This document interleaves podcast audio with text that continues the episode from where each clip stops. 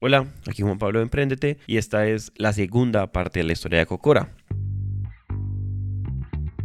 En el episodio pasado les contamos la historia de Pablo, una persona que tuvo la oportunidad de trabajar en empresas enormes como Amazon, pero también de construir desde cero, incluso después participar en la venta de compañías en Estados Unidos y que después de eso volvió a Colombia a crear un fondo de inversión en etapa temprana donde obviamente vio nacer y crecer todo tipo de empresas. Pero eso era solo el contexto porque más o menos en este momento de la vida de Pablo iba a tener una especie de descubrimiento que le iba a cambiar la vida.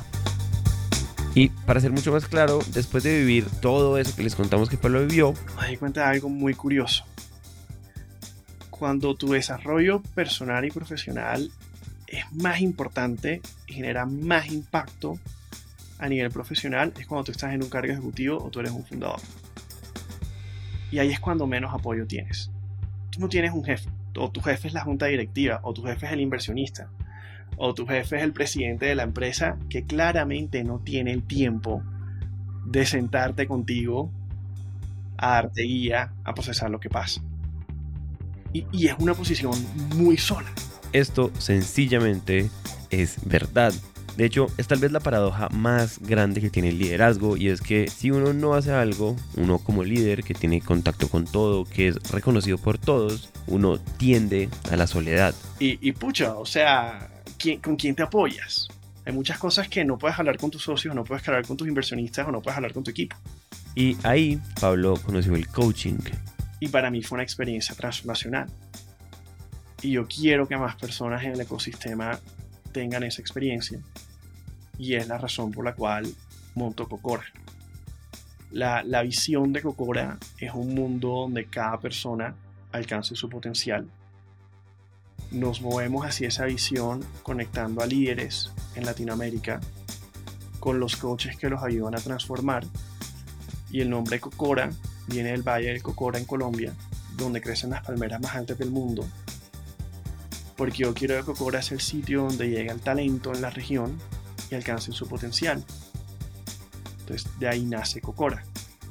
Y obviamente lo hacemos conectándonos con los mejores coaches ejecutivos que vienen muy, muy, muy como seleccionados y pasan por un proceso de selección súper riguroso con líderes en Latinoamérica para que nos ayuden a transformar.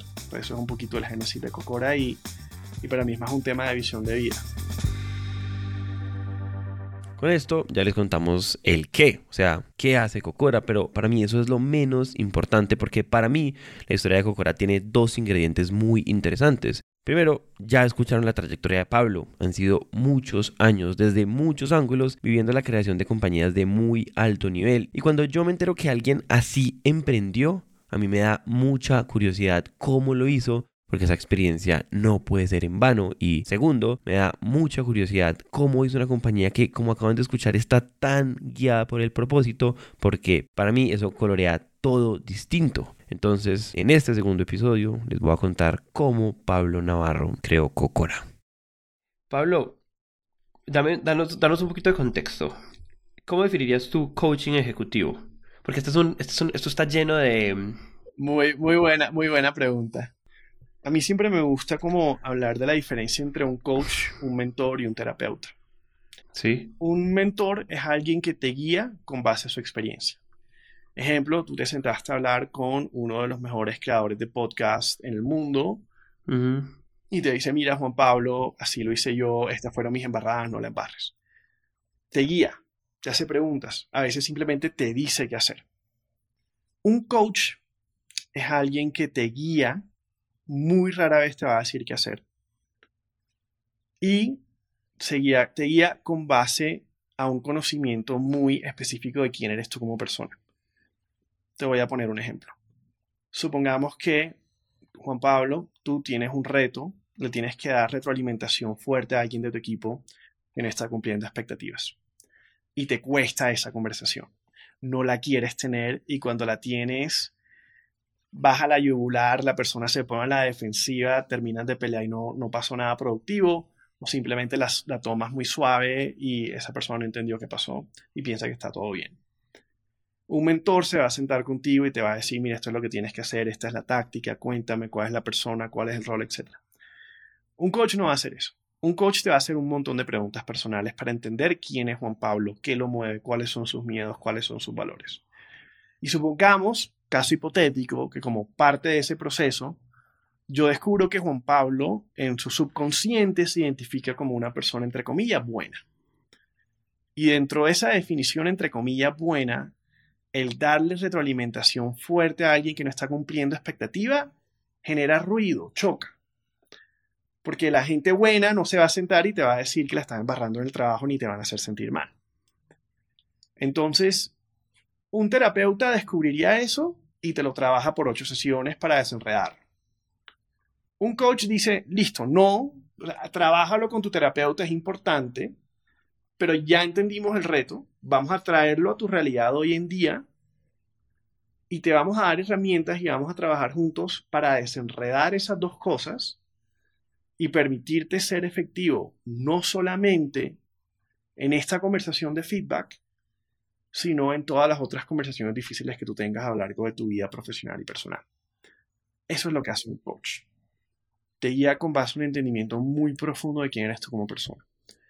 Ahora, donde se diferencian los coaches de Cocora de otros coaches es que todos nuestros coaches conocen el contexto en el que se desempeñan nuestros clientes. Esos coaches han sido directivos en Rappi, en Nubank, en Google, en Amazon, en Microsoft, han fundado empresas, han vendido empresas, han sido inversionistas, ángeles, han sido inversionistas en fondos de venture capital. Entonces entienden el contexto en el cual se mueven nuestros clientes. Y eso les permite que además de la parte de coaching, te puedan hacer preguntas, te puedan hacer casos hipotéticos mucho más específicos.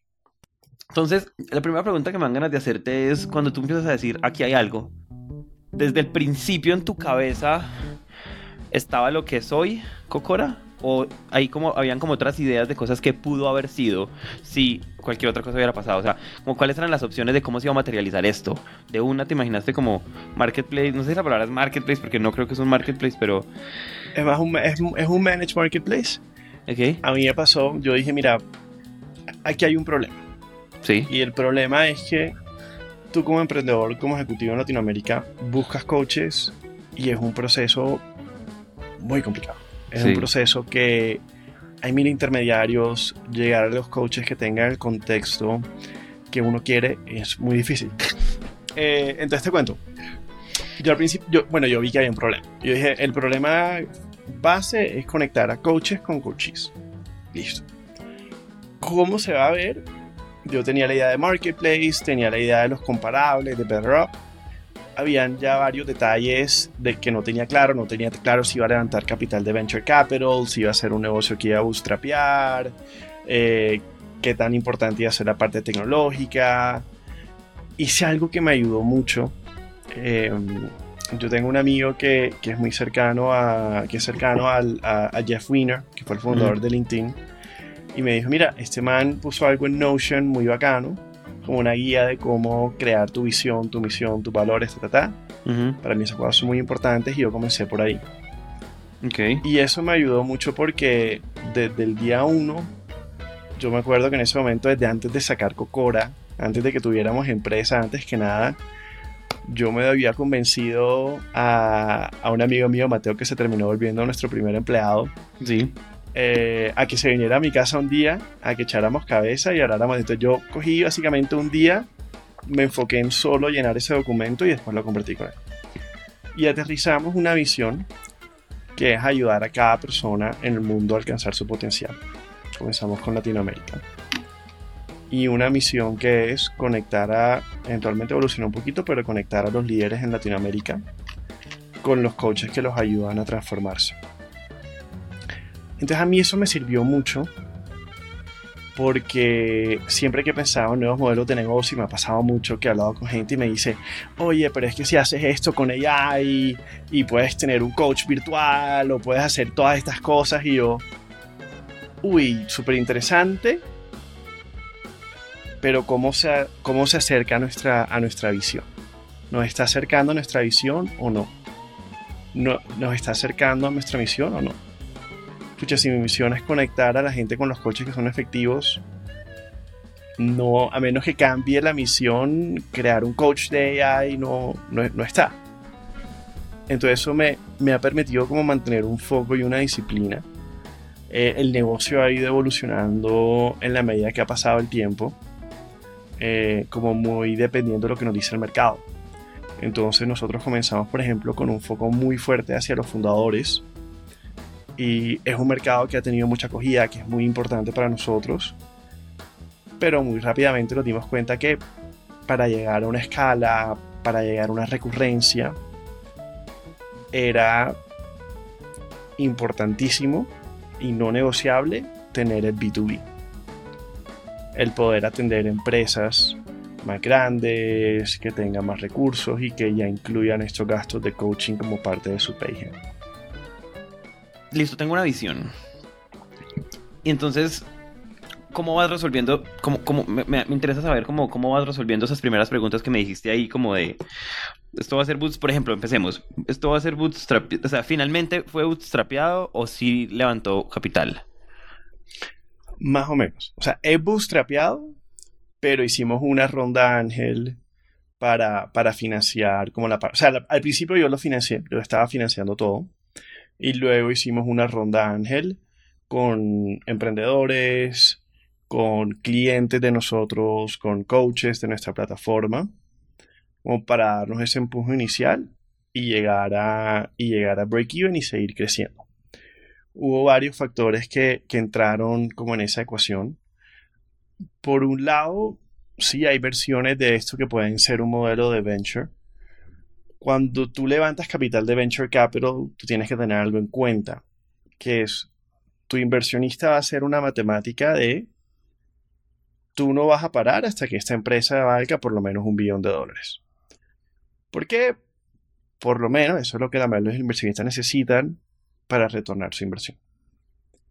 Entonces, para mí desde el principio fue muy importante no solamente la visión y la misión, sino el cómo.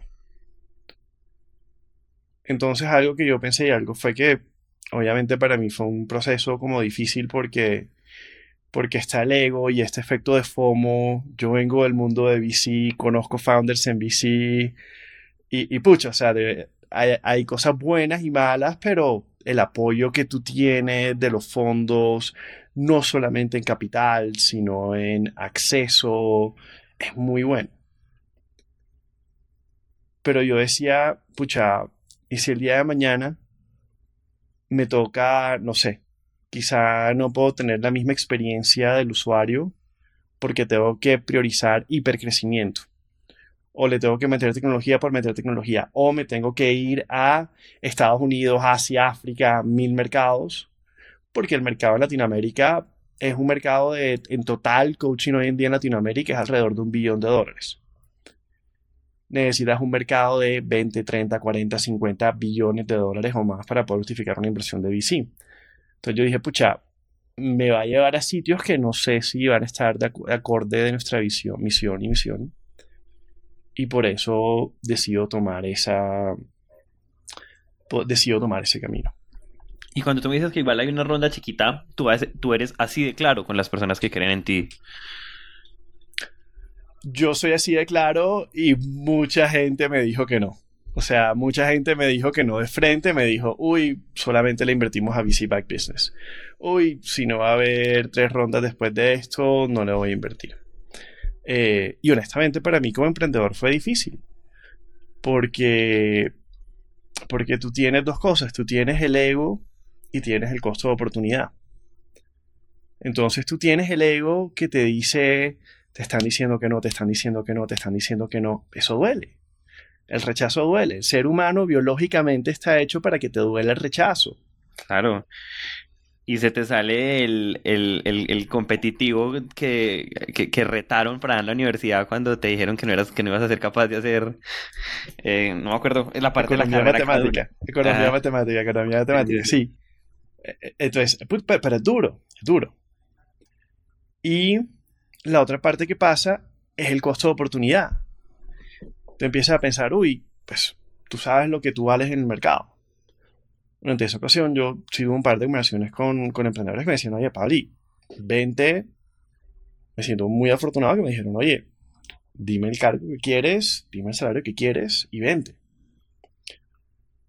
Y, y, cuando tú estás remando en contra de la corriente, cuando tú ves que tu cuenta bancaria va disminuyendo, y tú ves que no es que vas a cerrar una ronda de un millón de dólares y vas a pasar de tener un salario relativamente cómodo, sino que si eres exitoso vas a tener una ronda pequeña y vas a seguir con un salario ajustado. Pucha, e, e, eso le da ego. Eso le da al ego. Y, y, eso es un poquito, o sea, eso es un reto, eso es un reto grande de cuando uno sale a pedir esta inversión y sin embargo no me arrepiento. No me arrepiento porque hoy en día tenemos un grupo de inversionistas que le creen a la visión de Cocora, que le creen a la misión de Cocora, que le creen al camino que estamos tomando. Y eso no tiene precio. Sí, y el, y el, como, o, una de las cosas en las que, yo me, que me haces pensar es como el, ¿cómo sería esta región si a Cocora le va muy bien? Y yo, sé que, yo creo que sería re distinta para bien. Em, listo, entonces eso es de, desde inversión. Ahora me dan ganas de, de, ver cómo, cómo, vas, cómo vas armando equipo. Y al mismo tiempo de cómo vas armando equipo, pues eso de una vez va dejando ver ¿Cuáles son esas primeras cosas que tú consideras importantes que hay que hacer? No tengo ni idea. De pronto, de, pronto, no sé, de, pronto el producto no tiene que ser lo más tecnológico del mundo, o de pronto lo que hay que hacer es trabajar, o sea, ir a buscar en serio y a convencer los mejores coaches, o, lo que hay que hacer es, un equipo, es tener un equipo comercial el hijo de puta, o tú eres de los que cree que uno hace todo bien al tiempo y arma un equipo muy bueno de todo al tiempo, muy bueno. ¿Cómo, cómo, cómo fue eso? Yo te diría, lo voy a partir por partes. Sí. Primero que todo es entender qué es lo más importante en este momento. En ese momento que Bocora estaba saliendo, lo más importante era validar la hipótesis de mercado. Validemos que hay una necesidad, validemos que podemos conectar coaches. Nuestra primera clienta se llama Valentina Valencia. Cuando Valentina Valencia se volvió clienta de Cocora, no había Cocora, no había cuenta bancaria, no había nada, ni siquiera había un nombre de una empresa. Y básicamente fue, Pablo habló con Valentina, Valentina estaba buscando un coach, estaba hablando con varios coaches, Pablo había conocido una coach increíble que creía, que iba a ser un muy buen fit con Valentina. Pablo llamó a la coach que se llama Federica, coach muy buena y hasta el día de hoy es una de las coaches que más, más clientes tiene en nuestra plataforma y que trabaja con más fundadores inversionistas en la región. Y yo le dije, Fede, confío en ti, creo que vas a hacer un muy buen match con, con esta clienta yo las conecto, si tú terminas trabajando con ellas, me das una comisión. Pero a mí lo más importante es validar la hipótesis del mercado. Y así arrancó. Ok, ok. Federica terminó trabajando con Valentina. Valentina dijo, ya presentaron a todos estos coaches de Silicon Valley de todas partes. Me gustó Federica. Listo. Entonces nos dimos cuenta que si queríamos levantar esa ronda necesitábamos tracción. ¿Por qué? Porque ya estábamos en una crisis ya no se valía salir a decir, oye, es que yo tengo un currículo muy bueno y esta es mi presentación de PowerPoint y nos vamos a comer el mundo. No. Ya las tasas de intereses están por arriba. Ya estábamos en recesión, tenía que mostrar esa atracción. Y tenía que verlo Junior Economics.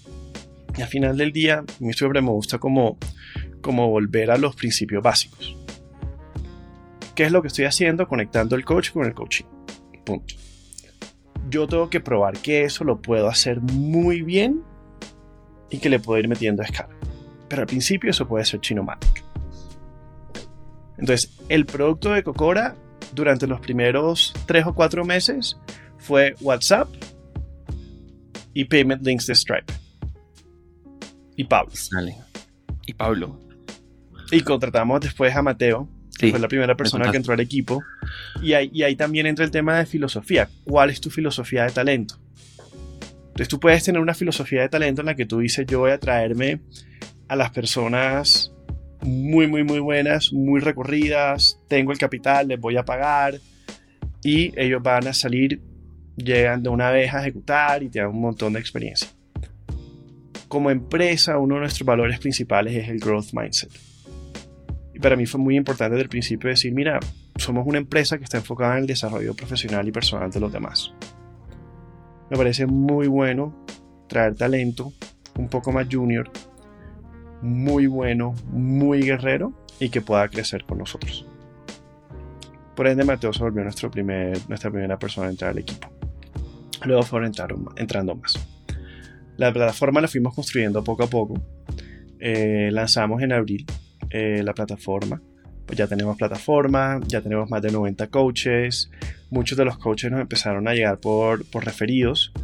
Cuando tú tienes un, marketplace, tú siempre piensas cuál es el lado que es más importante, la demanda o la oferta.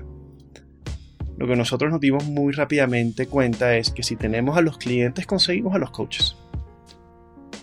Muchas veces tiene gente que es muy capacitada, son ejecutivos, se quieren meter en temas de coaching, se, se certifican como coaches, pero no son vendedores. Y venderse y venderse a uno como el producto es muy difícil. Entonces nos dimos cuenta que si teníamos a los, a, los clientes, conseguir a los coaches no era, no era, no era difícil. Obviamente nos tomamos mucho cuidado, vienen por referidos, los referenciamos, los entrevistamos, todo eso, pero conseguimos los coaches porque hay, muy, hay muchos coaches que son buenos. El tema es encontrar a los coaches que son. El tema de coaching tiene un tema de química muy importante. Te voy a dar un ejemplo. Yo tengo una cliente que es colombiana, vive en Silicon Valley, trabaja para una empresa de tecnología. Yo hablé con ella, me dijo, mira, tengo unos retos de mi carrera, quiero desarrollar estas cosas. Yo le dije, listo, Aquí van tres opciones de coaches que están en el mundo de la tecnología, que inclusive son latinas, que entienden lo que te está pasando. Y ella me dijo, Pablo, me parecieron increíbles, pero yo acabo de tener mi segundo hijo. Y me encantaría poder hablar con otra mujer ejecutiva que también sea madre. Yo le dije, listo, aquí te la tengo. Y conectaron de manera increíble conectaron, comenzaron trabajando, reuniéndose una sesión al mes. Y ahora ya se reúnen dos sesiones al mes. Llevan más de seis meses trabajando juntas. Y es eso, porque el tema de conexión es importante. Y eso es lo que es importante para nosotros. De nuevo, nuestra visión es conectarte con la persona que te va a ayudar a transformar. Ese no va a ser la persona genérica. Esa va a ser la persona con la que tú conectes y que además maneja las metodologías que a ti te van a servir y a ti te resuenan. Y ese es el trabajo que, que nosotros no, la tela que nosotros pusimos desde el comienzo y, pues ya ahorita empieza la segunda fase de Cocora que, que también es una fase que, que, me entusiasma mucho. ¿Y cuál es? ¿Y ¿Me puedes contar? sí, sí, sí, sí, sí. Básicamente, la segunda fase de Cocora es entrenar la siguiente generación de coaches en Latinoamérica. Ok, wow. Hoy en día estamos en el beta de eso, y estamos haciendo el piloto, muy piloto, literal.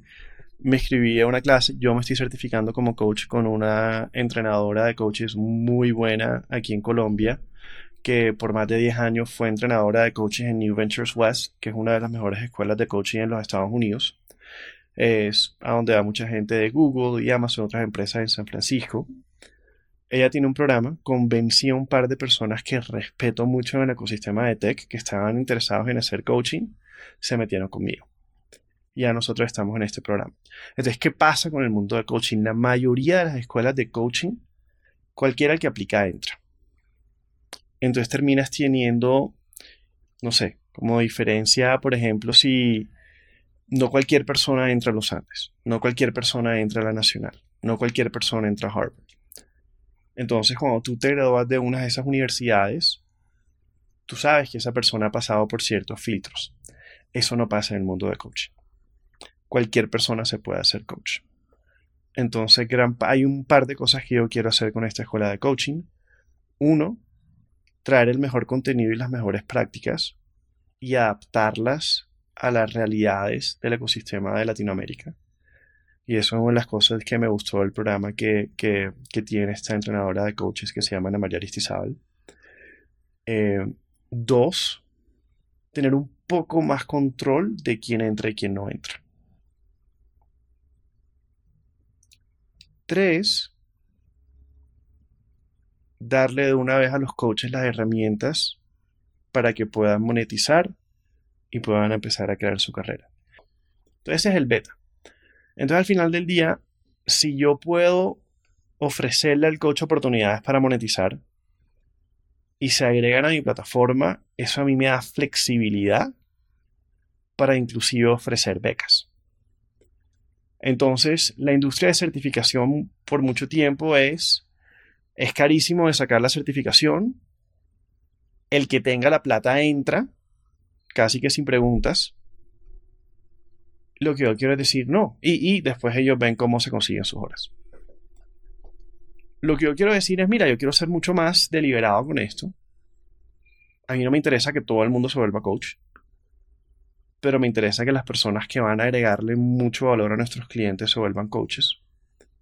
Facilitarles ese proceso, facilitarles la monetización y también poder inclusive financiarles parte de ese proceso.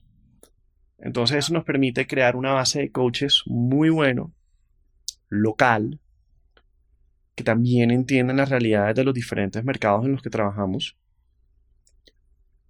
y con eso podemos servir a nuestros clientes de una manera mucho más efectiva. Oye, ¿y esta academia va a ser virtual? Primero va a ser virtual probablemente en su mayoría y eventualmente le vamos a empezar a meter componentes presenciales. Ahorita me mencionaste algo y me gustaría como darle doble clic, o sea, como, entender bien. Y es, tú me dijiste, nosotros empezamos con la hipótesis de que iba a ser principalmente founders, pero muy rápido entendimos que iba a ser B2B, que también iba a ser como B2B, que queríamos trabajar con empresas que ya tienen como, como esos presupuestos destinados. Entonces, a mí me gustaría darle doble clic a eso porque yo creo que hay un porcentaje importante de gente que, como empresarios que escuchan, que todavía les parece raro porque hay empresas que tienen en su presupuesto coaches para su gente. Hay otros que saben que obvio eso hay que hacerlo, pero me gustaría que nos cuentes. Al final del día nosotros no vendemos coaching. Al final del día vendemos mejor desempeño de tu empresa a través de incrementar el nivel de ejecución de tus líderes. Eso que nosotros hacemos. Entonces, al final del día, si tú quieres tener una fuerza comercial más efectiva, una oferta de operaciones más eficiente, tú tienes que invertir en tu talento. Y ese es el activo más importante que tienes.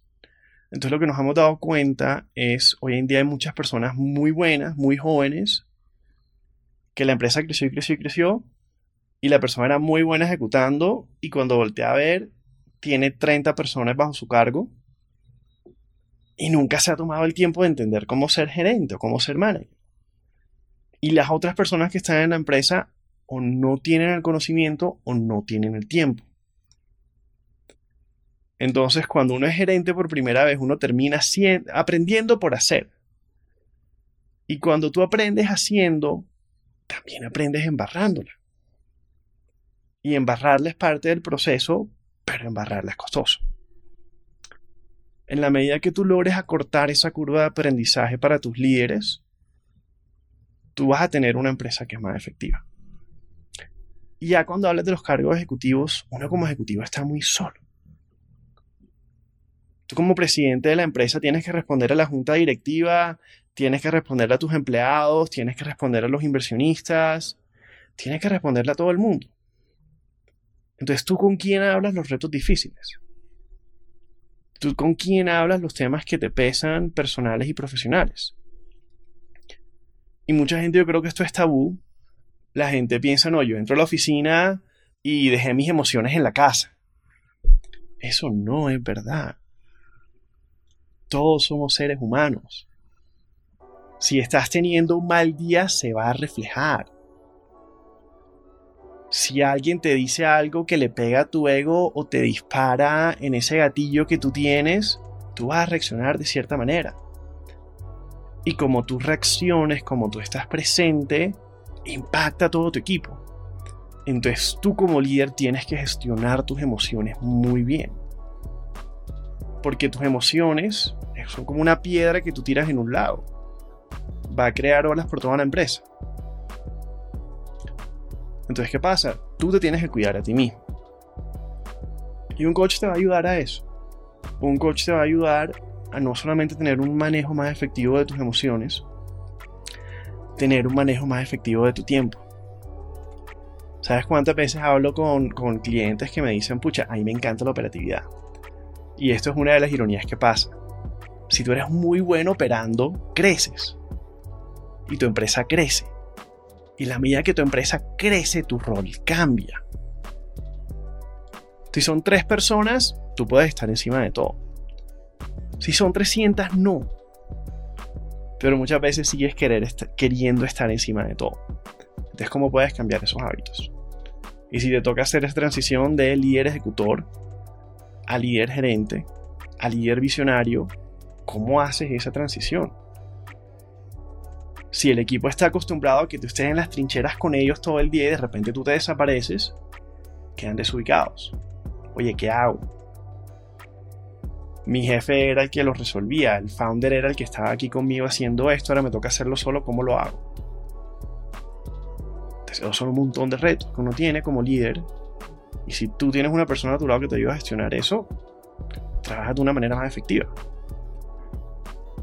Y una, y una, pues, una de las falacias que yo muchas veces me encuentro es, estoy muy ocupado. Esto es importante, pero estoy en un momento crítico de la empresa. Yo digo, válido. ¿Tú crees que Messi antes de jugar una final le va a decir al entrenador, uy, no, no puedo, tengo la final mañana? Súper ocupado, tengo que estar entrenando 48 horas seguidas sin dormir. No, ahí es cuando Messi va a estar al lado del entrenador, donde los deportistas de alto rendimiento van a estar al lado de los entrenadores. Y a mí otra cosa que también pasa mucho es, tenemos el, el hustle culture. Entonces, yo funciono con 3 horas de sueño al día y trabajo 16, 18, 20. Eso me hace mejor manager, mejor líder, más... Mentira. Es mentira. El ser humano cuando no tiene sueño disminuye su capacidad cognitiva. Se vuelve más irritable, se vuelve más susceptible a las emociones. En la medida que tú eres más susceptible a las emociones, se te dificulta más tomar decisiones con cabeza clara. Y adivina cuál es tu trabajo como líder. Tomar decisiones. Y entre más grande es tu empresa, entre más grande es tu responsabilidad, las decisiones son más difíciles. Porque si fueran fáciles o no tuvieran repercusiones increíbles para tu empresa y para toda la gente que depende de tu empresa, pues no te estarían pagando lo que te están pagando. Entonces ahí hay muchos temas que muchas veces la gente desconoce o no le presta atención y terminan siendo los temas más importantes. Pero entonces al final del día, la gente que entra a estos procesos les gusta y les va bien. Me encanta. O sea, el, el NPS que tenemos de nuestros coaches es de 10 sobre 10. Si a la gente que está escuchando, yo sé que el objetivo de este podcast no es vender, el objetivo de este podcast es contar tu historia, pero igual yo quiero que la gente entienda, si, si, si, esto igual logra eso, me encantaría.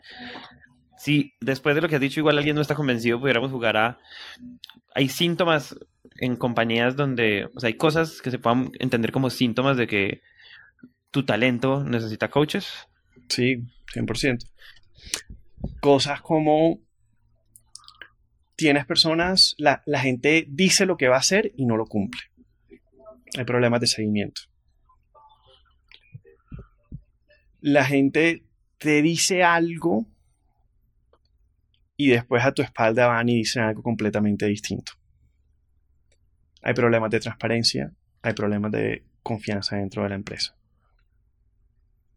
Tienes personas que son un misterio, que hace seis meses era el vendedor que más vendía y ahora se volvió el líder de ventas y nunca tu equipo comercial le ha ido tan mal.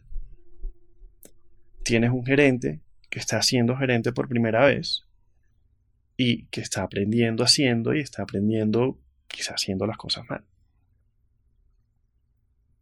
Tienes equipos que no se hablan o cuando se hablan se pelean y todo el mundo está disparando para un lado distinto. Oye, hay un reto en visión y cohesión. Hay un reto en comunicación efectiva. Todo eso son retos que tú trabajas con coaching Porque no es que la gente sepa o no sepa de producto, que sepa o no sepan echar código. Son las dinámicas interpersonales dentro de tu empresa las que están fallando. Y tu equipo tiene que subir el nivel, particularmente los líderes, porque los líderes son los que más impacto tienen en la organización, para tú de verdad poder lidiar con esos síntomas que ves. Ahorita tú hablabas de como de la filosofía del talento y, y de que uno podría, muy a grandes rasgos, yo sé que esto es más amplio, como contratar ejecutivos talentosos con experiencia, pues casi que me robo a los mejores empresas del mundo y monto tremendo Dream Team, así, sí, la Liga de la Justicia, eh, o contrato gente con potencial. Eh, y hay un montón de gente que nos está escuchando, toma la decisión, toma la segunda decisión, uno, uno- por, un poquito por, por convicción, pero sobre todo porque es lo que hay. Cu- Cuando, en, lo- en la experiencia tuya, de lo que has hecho y de lo que has visto, que no has visto poquito, como cuáles son, o sea, cuán- cu- qué tienen en común las empresas que toman ese segundo camino de contratar por potencial y elevar a la gente y lo hacen muy bien, y qué de pronto tienen en común esas compañías que, pues no. Son conscientes de la decisión que están tomando, de las implicaciones de esa decisión y están dispuestos a meterle el tiempo y la inversión necesaria que va con esa decisión. ¿A qué me refiero con eso? Si tú dices, listo, no voy a contratar a la gente más experta, voy a contratar a gente más junior,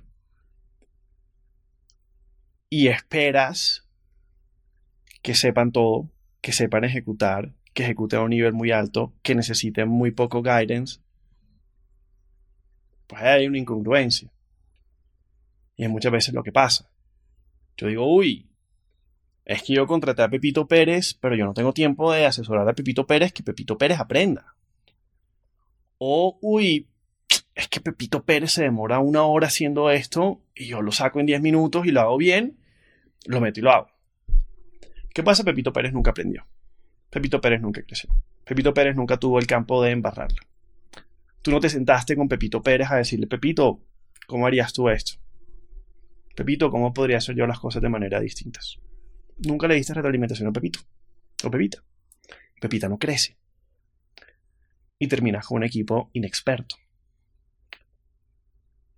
Si tú vas a traer a gente más junior con potencial, tienes que invertir en su desarrollo. Tienes que ser consciente de cómo los estás liderando. Tienes que ser consciente que sí te vas a tener que sentar con ellos y les vas a tener que explicar las cosas. Y que sí no siempre las van a hacer bien. Y tienes que ser consciente de que tú no siempre puedes meter arreglar todo. Que a veces tienes que dejar que la gente fracase, que le duelan las cosas. No que le duelan, pero que fracasen, que aprendan, tengan, se caigan, se raspen, aprendan que no se pueden caer y sigan. Y eso requiere mucha disciplina y mucha inteligencia emocional. Y ojo, tú hablaste de la Liga de la Justicia. Tú puedes contratar las mejores personas y también me pasa que la gente no, yo espero que ellos lleguen corriendo lleguen a ejecutar. Igual les tienes que hacer un onboarding. Igual les tienes que explicar el contexto cultural de tu empresa. Porque si no, no terminas con la Liga de la Justicia, terminas, no sé, con un equipo disfuncional de gente muy buena. Y muchas veces la gen- hay, tiende a haber una correlación de entre gente que es muy buena y exitosa. A veces tienen egos fuertes. Y terminas con guerras de egos internas. Que eso lo he visto mucho.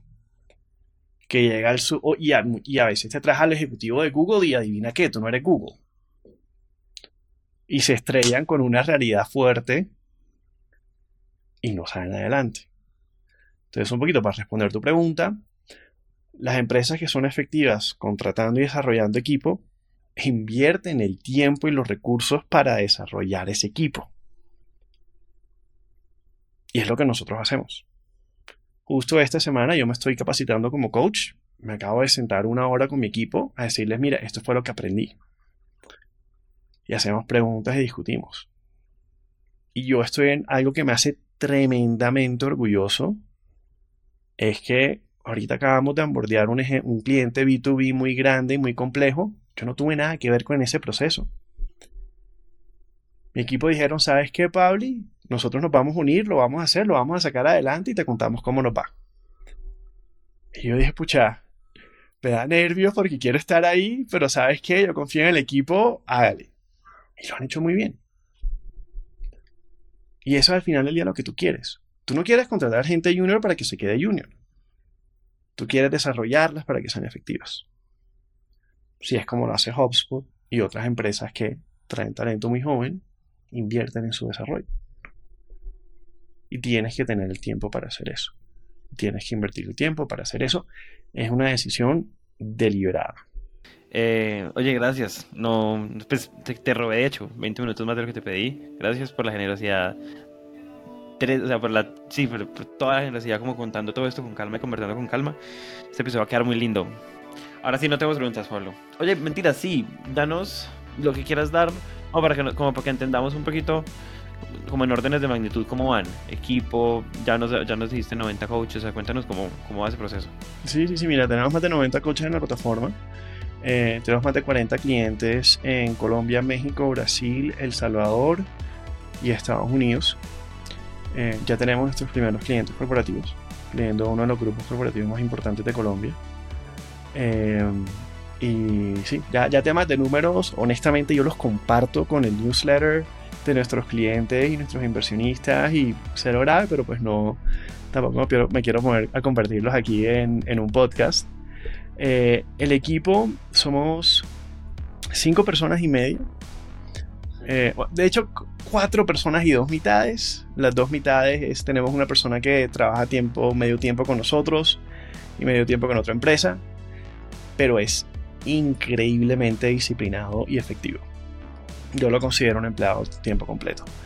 Y tenemos una persona que está en, en, en calidad asesora de advisor, pero que está metida todas las semanas y ha tenido un impacto increíble en la empresa.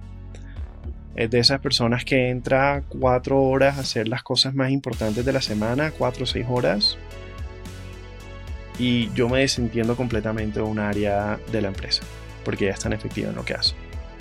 Eh, y, oh, no tenemos un equipo enorme, porque por, por estrategia no queremos tener un, un equipo enorme.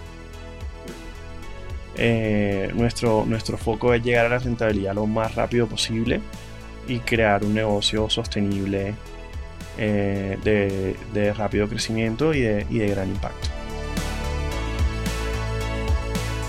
Libreto y la entrevista de este episodio fueron hechas por mí y la música fue hecha por Cristian Cerón.